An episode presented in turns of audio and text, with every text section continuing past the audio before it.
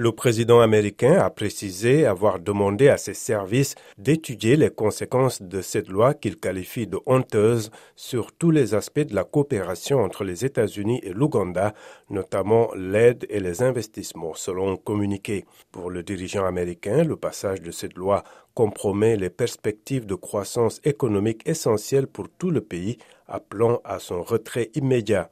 Les autorités américaines étudient des mesures supplémentaires comme des sanctions ou des restrictions d'entrée sur le territoire des États-Unis pour toute personne associée à des violations des droits de l'homme ou des faits de corruption, a ajouté le président démocrate.